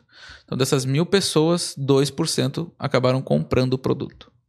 Dessas pessoas que compraram e estão utilizando o produto, já imaginou eu ligar para elas, perguntar como é que tá a experiência delas, o que, que elas estão achando, e se teria uma outra pessoa que faria sentido de realmente ter uma experiência foda se ela recebesse esse produto de novo no mês seguinte. Se ela me indicasse cinco pessoas, eu conseguiria mandar para ela mais um produto gratuitamente. Seria um efeito de rede deliberado. E aí eu consigo fazer isso e fazendo um boca a boca de indicação, fazendo acompanhamento do cliente, ligando para ele, verificando se o produto tá bom, se chegou direitinho, se tá tudo certo. Então já verifico como é que tá todo o meu processo, toda a minha cadeia. E além disso, além de fazer essa, essa questão de CS, de Customer Success, eu já vou lá e já peço para ele referidos, para que eu possa vender para novas cinco pessoas. E essas cinco pessoas me geram cada uma mais cinco. E assim vai criando uma rede. Uhum.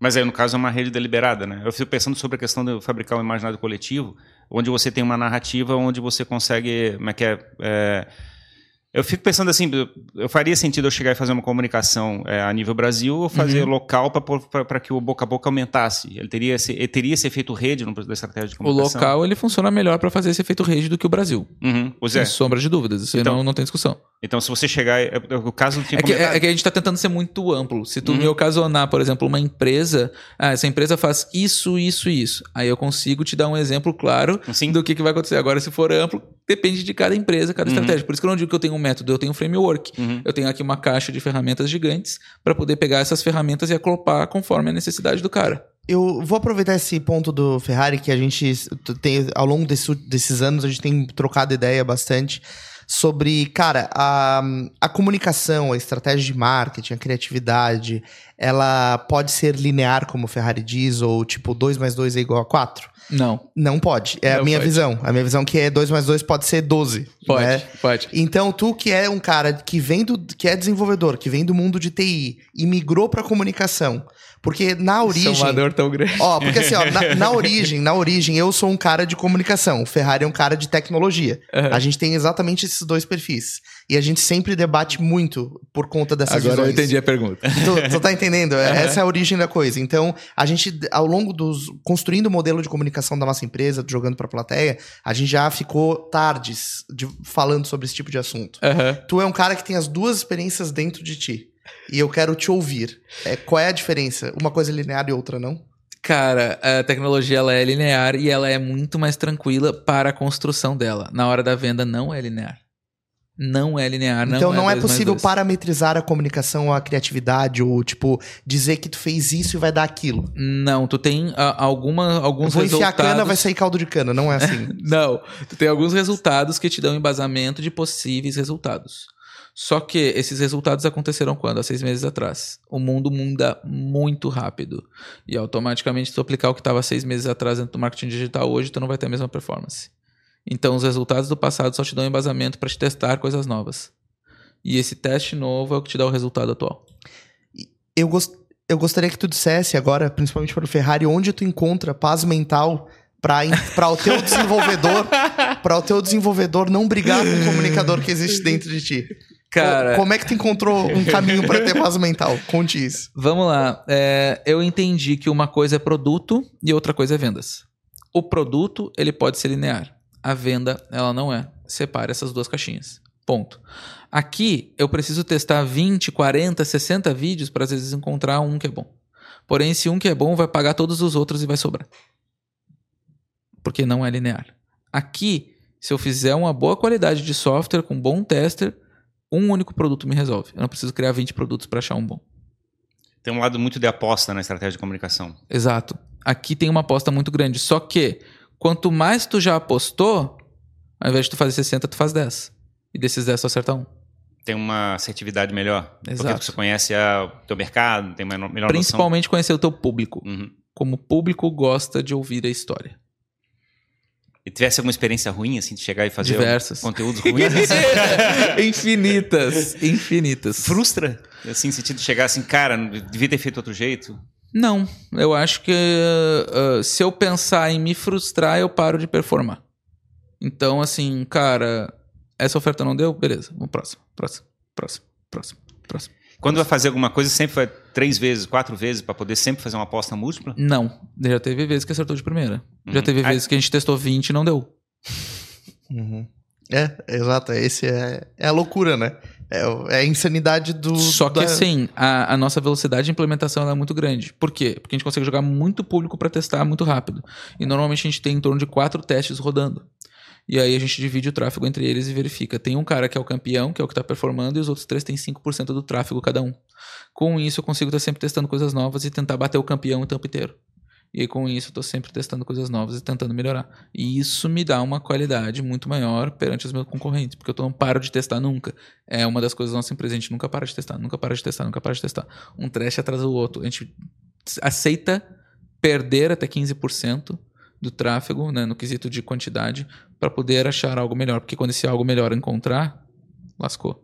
Pensa comigo no seguinte: se a gente melhorar 1% da conversão, sair de 2 para 3. Passou aqui, aí eu vou precisar de ajuda com, do- dos universitários com cálculos, pelo amor de Deus. É, passou aqui um milhão de pessoas, tá? um milhão de pessoas assistiram o meu anúncio. Com 2% eu tinha quanto de conversão? 2% de um milhão. 20, 20, 20 mil. 20 mil, né? 20 mil. Agora eu tenho 30 mil. Um ticket antes que era de 350 reais. Consegue calcular pra mim? Eu, eu- É, aí Eu faço aqui rapidinho. Vamos lá, só pra gente ter aqui um Com a cálculo. calculadora na mão. Quanto qual que tu quer fazer? É, 20 mil vezes 350. 7 milhões. Agora tu faz 30 mil vezes 350. Lá vem a resposta. Hum. 10 milhões e 500. Então eu acabei de ganhar 3 milhões e 500 por ter melhorado 1% do meu funil. E por isso que vale a pena nunca parar de testar. E aquela questão de chegar e é, ach- achou, achou aquele vídeo perfeito. A brecha. Achou o vídeo perfeito. Assim, é, como, é, como é que eu faço melhor? Ou nem tento? Tem o vídeo perfeito e eu começo a fazer variações dele. Normalmente, o, o vídeo por si só, a gente consegue identificar a retenção que o pessoal está tendo, quanto que eles assistiram, etc e tal. É, se eles se prenderam aqui no começo, a retenção por padrão ela é muito longa. Então, o grande chave está dentro dos dois primeiros minutos. Os dois primeiros minutos é quem ditam o vídeo por padrão, 80% das vezes. Então, é- mas assim, eu fico, fica com receio de trocar toda a narrativa. Assim, Nem a pau. Porque assim, tá, tá vendendo, tá virando, fica. Cara, eu não tenho amor a nada referente a marketing. Se eu precisar deletar e criar novo o tempo inteiro, sem problema algum. Uhum. Se eu precisar, e, isso eu aprendi com o tempo. Mesma coisa aqui na coisa de produto. Se eu precisar matar um produto e criar um novo, sem problema algum. Vamos lá. Dia pra noite. Eu Já aconteceu tenho também? Produto também? o tempo inteiro. O que quer dizer que, digamos, o produto é, que tem que desistir? Tipo assim. Exemplo, Porque, porque a gente tem um, um lado assim que a gente é teimoso. Eu acho que eu tô certo e o mercado tá errado. é, cara, é, eu tô anunciando pro meu mercado. Se ele não tá comprando é porque eu tô errado. É simples. O Assim, mercado não- que me diz as informações. Mas tu espera dois, três meses assim, assim é pra ter certeza que é o mercado tá dizendo, não. Não, não, não, não. Não posso ter esse tempo, não posso me dar esse luxo. Meu tempo é 15, 20 dias. Porque eu jogo em valores altos de faturamento. Ah. Então, automaticamente, se eu der esse tempo, é muito tempo de prejuízo, que não faz sentido. É mais Não, prejuízo mas do às que vezes- anunciar no Vietnã. É, mas é que às vezes pode assim, cara, mas eu- de repente eu errei na comunicação, eu errei na, no vídeo, meu produto é bom mesmo. E é que Quem é- disse? Quem comprou? Pois é, como é que tu faz isso? O que acontece? Meu ponto é o seguinte: se uma pessoa comprou, aquela oferta está validada. Encontre mais pessoas igual aquela pessoa. Se ninguém comprou, ela não é validada. E aí, se ela não é validada, troca de produto. Não é a comunicação, o Não problema é é o produto. comunicação, o problema é o produto. Então, depende de- desse nível. Agora sim, uma pessoa comprou. Quantas pessoas iguais essa pessoa tem? Qual é a escala que eu posso chegar? Aonde eu posso ir? Aí um CS entrando em contato com essa pessoa, identificando quem ela é, eu vou ver, puta, esse é um avatar muito nichado e esse público não vale a pena. Vamos trocar. Decisões, decisões. Tem que ficar- É e- difícil. assim fica um jogo muito de ciência de dados, né? Então, graças aos meus dois lados que eu tenho, eu consigo trazer os dados para tomar a decisão mais assertiva aqui. Isso aqui não fica um criativo, feeling. Para mim, o feeling é bullshit, né? ele não existe. Existe dados que vão te gerando histórico, que vão te tornando mais assertivo. Ponto. E como é que foi criar essa, digamos assim, essas várias caixinhas assim, de posição assim? Tu falaste que é uma questão de networking, experiência, batendo cabeça. Como é que foi esse processo na tua, tua vida assim? É, quando a gente vai no, no- olhar aqueles filmes americanos, a gente vê aquela de fora a fora aqueles armários dos estudantes, uma porta em cima, uma porta embaixo, uma porta em cima, uma porta embaixo. A minha cabeça é mais ou menos isso. Cada uma daquelas portas existe um Gabriel em alguma profissão, vamos dizer assim. Eu abro aquela porta, faço tudo que eu tenho que fazer lá dentro, fecho, tranco, Tranca vou pra bem trancado, bem trancado pra escapar. quietinho e vamos pra porta do lado, cara. É isso. A minha mente, ela funciona dessa forma. O- hoje tu tem 35 anos, tu falou, né? 35. É, o que que... Tu, com 25 tu tava numa carreira de TI. TI. E o que que tu diria pra alguém de 25, assim? Pra você naquela- ti mesmo, naquela é, época lá. exato. Larga isso, vai... Larga essa merda, pelo amor de Deus. Sério? Sim, cara, sim. É... Tu acha que perdeu tempo na vida, né, mas quer tentando trabalhar como... Sem sombra de dúvidas. Mas Sem será que uma, eu terias maturidade para poder se, mas quer mais cedo começar esse processo? Sem sombra de dúvidas também. Eu tinha já bastante maturidade, já lidava com equipe, já era gestor de projetos nessa época. Então, com certeza eu teria essa maturidade para fazer essa, essa movimentação. E foi mas que é de fato uma oportunidade que te chamou para para aventura? Digamos Eh, assim, porque tu contasse com a história do teu cocunhado que Eu chegou fui e... desligado de uma empresa gigantesca, é, que ficava em Porto Alegre, ali na, na terceira perimetral. E eu fui desligado uh, porque puxaram o meu tapete. Então, assim, eu estava entregando um projeto uh, lá, integrando ele com a galera do Booking de Portugal, que é a BI, é, abelha mesmo. E era um projeto que era chato, porque não tinha a, a, documentação, a documentação era toda cagada, então tu tinha que ficar falando com os caras no Skype para fazer a implementação. Eu tinha passado por três devs e os caras acabaram tocando outros projetos e deixaram aquele ali de lado. E aí caiu no meu colo e eu tive a paciência de ficar falando com a galera para fazer a parada. Beleza. Aí eu, como analista de sistemas na época, consegui entregar o projeto, etc e tal. Uh, fazia análise, fazia desenvolvimento também, uh, dois turnos. E aí, é, naquele, naquela empresa, um cara ganhava três vezes mais salário que eu. E ele tinha sido um dos devs que tinha Abandonou. passado por esse projeto. Uhum. Ele era meu líder técnico na época. E aí o meu irmão ficou doente, pegou H1N1 e enfisema pulmonar. Tava em UTI e, cara, eu já tinha perdido um familiar meu e não consegui ver ele antes de morrer por uma questão de estar tá trabalhando. E eu prometi para mim mesmo que se alguém tivesse mal, eu iria visitar, não interessa o, o que custasse. E eu tinha 72 horas no meu banco. Então eu folguei na sexta e na segunda e pedi para ninguém mexer. Quando eu voltei na terça-feira, eles tinham subido o projeto. E aí eu, cara, mas ninguém me comunicou, ninguém falou, ah, a gente tentou te ligar, tentou falar contigo, mas tu não respondeu. Mano, não tenho nada no meu celular. Não, não, não, respondeu. Eu digo, beleza. Aí trabalhei na terça-feira até as 11 da noite, quarta-feira das 7 da manhã até as 10 da noite e entreguei o projeto. Na quinta-feira foi desligado por não ter o perfil da empresa. Aí eu descobri que eu nunca mais queria ter chefe na minha vida. Entendi, e... porque na verdade tu. Tu foi usado para terminar aquilo e resolver aquela bucha. E... Foi isso que te provocou o movimento, então, de fato, de, chegar, de falar com teu cunhado? E... Foi. Isso te despertou uma ira, assim. Sim, eu empreendi na força do ódio. Do ódio. A força, força do ódio. É louco, Não né? é pelo amor, é pelo ódio. Tu, Foi. Tu falou uma coisa interessante, assim, que, é, que a dor, ela move muito mais do que o amor. Isso. E o ódio e a raiva talvez movam muito mais do que o A maioria a das pessoas que eu conheço que tem sucesso foi pelo ódio. É louco dizer isso. E, a, e essa aposta de chegar e fazer uma nova experimentação, que é, é assim, eu, eu, vou na louca, vai que vai dar certo. Como é que como é que tu visse esse negócio assim? Como é que a tua cabeça estava cuidando isso? Tipo assim, ah, eu vou, de repente vira, não vira, não sei o que vai acontecer. Eu tinha caixa. Eu conseguiria viver por seis meses. E uhum. eu tinha emprego de TI, cara, no instalar de dedos, 10 anos de TI, qualquer um quer te contratar eu não tinha nenhum risco, entendeu? Uhum. Vamos lá, vamos ver qual que é. Eu e fui aí, pelo jogo. E aí, quando é que você chegou e viu assim, ah, porra, mas que é bem melhor ter ficado lá? Cara, quando eu percebi que eu podia tomar minhas decisões por conta própria e que aquilo ali ia gerar dinheiro em pouquíssimo tempo, eu nem cogitei outra possibilidade, sabe? Hum. O, mas o processo de, de sociedade, ele também é uma negociação, assim, né? É. Tipo, não é um processo de chefia mas tu também abre mão de umas coisas, tu é sócio de outras. Claro que sim, é um casamento sem é, sexo. É um então casamento é muito complicado. Ou seja, uma merda. cara, eu digo pra galera o seguinte: sócio funciona da seguinte forma: você pode contratar aquele cara, tem dinheiro para isso? Não. Aquele cara é totalmente uh, alinhado com os teus valores, vocês têm valores muito parecidos? Sim. Esse cara uh, faz sentido uh, ter ele por quanto tempo dentro da empresa? Ah a vida inteira. Beleza. Não, por dois anos, depois não faz sentido. Por um ano. Então, mapeia esse, esses três pontos. Mapeando esses três pontos, tu faz sentido tu ter um sócio ou não. Se eu posso contratar esse cara, eu nunca vou ter ele como sócio. Se eu posso. Se esse cara não tem os valores parecidos comigo, nunca vou trazer esse cara. E se esse cara uh, for ficar por um ano na empresa, ele tem que ter um percentual muito baixo, que depois eu tenho que comprar dele. Sim. Então, todas essas variáveis eu olho. E sempre que eu fecho um contrato com qualquer sócio, a primeira coisa que eu faço é as cláusulas de exit. Se alguém quiser sair quando o casamento não estiver mais legal, Sim. como é que a gente sai?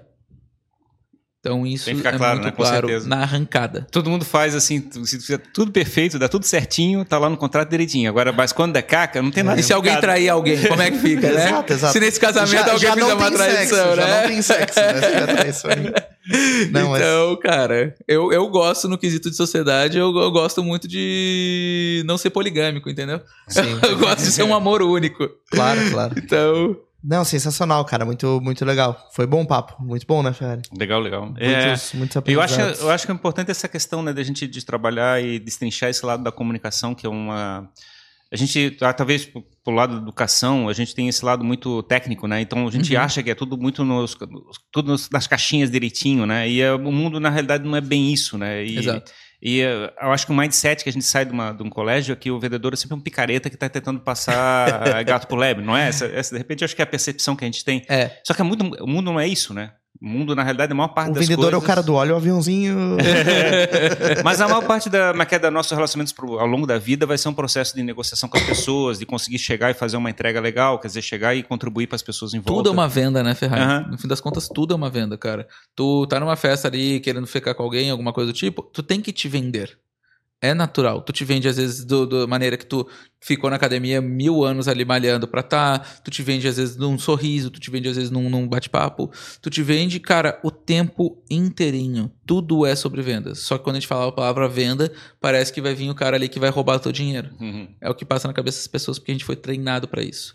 Mas vender é uma das coisas mais lindas, principalmente se a gente fazer aquela parte que a gente falou, sabendo que o nosso produto vai mudar a vida daquela pessoa, Tem uma transformação real. que é uma transformação real. Quando você tem isso muito bem mapeado, já era, tá tudo resolvido. E aí com isso tu consegue ter uma vontade de vender absurda.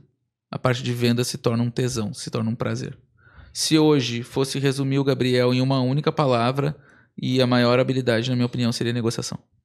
Sensacional. Show de bola. Top, cara. Muito, muito obrigado pela tua vinda. Quais são os teus canais digitais, assim, onde é que a galera pode te acompanhar?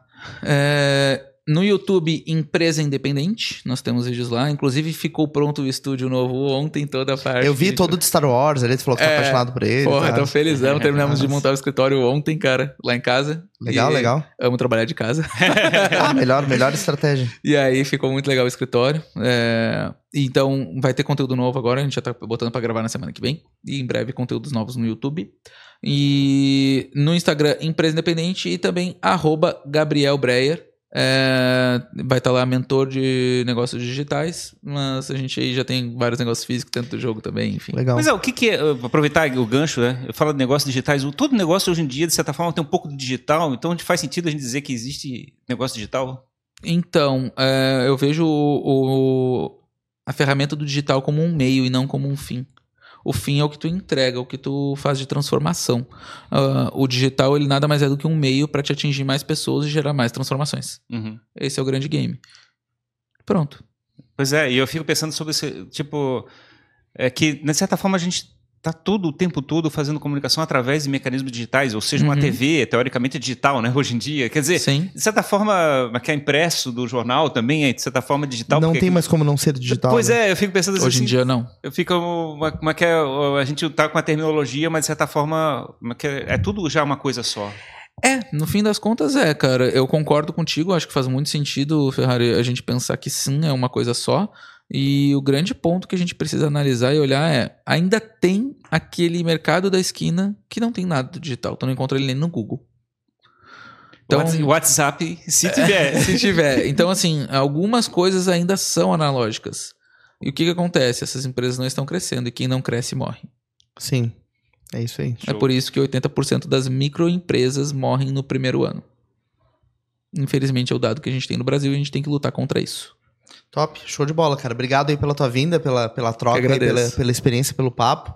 E volte mais vezes aí pra compartilhar os avanços das empresas independentes. Obrigado. Quando tiver 30 empresas independentes na, na hold, talvez esteja um pouco de cabelo branco, né? Mas, mas isso aí é legal. É bom ver essa energia acontecendo. Obrigado, obrigado de coração pelo convite. Para mim é uma honra poder estar aqui compartilhando, trocando ideia com a galera. Sempre que quiserem, estou aqui à disposição. E quanto mais empresa independente eu tenho, menos cabelo branco eu tenho. Ah, é? Tá, boa, boa.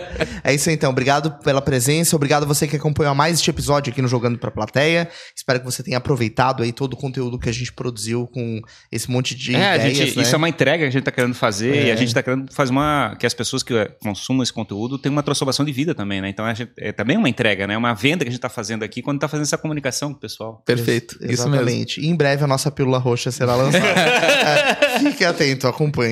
É, agradecer aos nossos apoiadores aqui, ao Lead Santa Catarina, ao Davi Paz Lima, da Paz Lima Comunicação, ao Danco Música, Gastronomia e Drinks, é, que inclusive amanhã tem Sunset do Danco, então é, a galera não vai ter visto isso, mas eles fazem vários sunsets aí ao longo Quase do todo tempo. final de semana, Quase todo final de semana, é bem legal. E também agradecer a doutora Rebeca Heinzen, do Pink Talks, a nossa apoiadora que também tem um podcast dela que a gente produz sobre saúde feminina. Se você não está inscrito, inscreva-se, siga-nos é, nos nossos canais digitais, plataformas de áudio, Instagram para acompanhar os cortes. E a gente se vê no próximo episódio. É isso aí, Jogando. Pra plateia. Valeu, tchau, tchau. Gente. Tchau, tchau.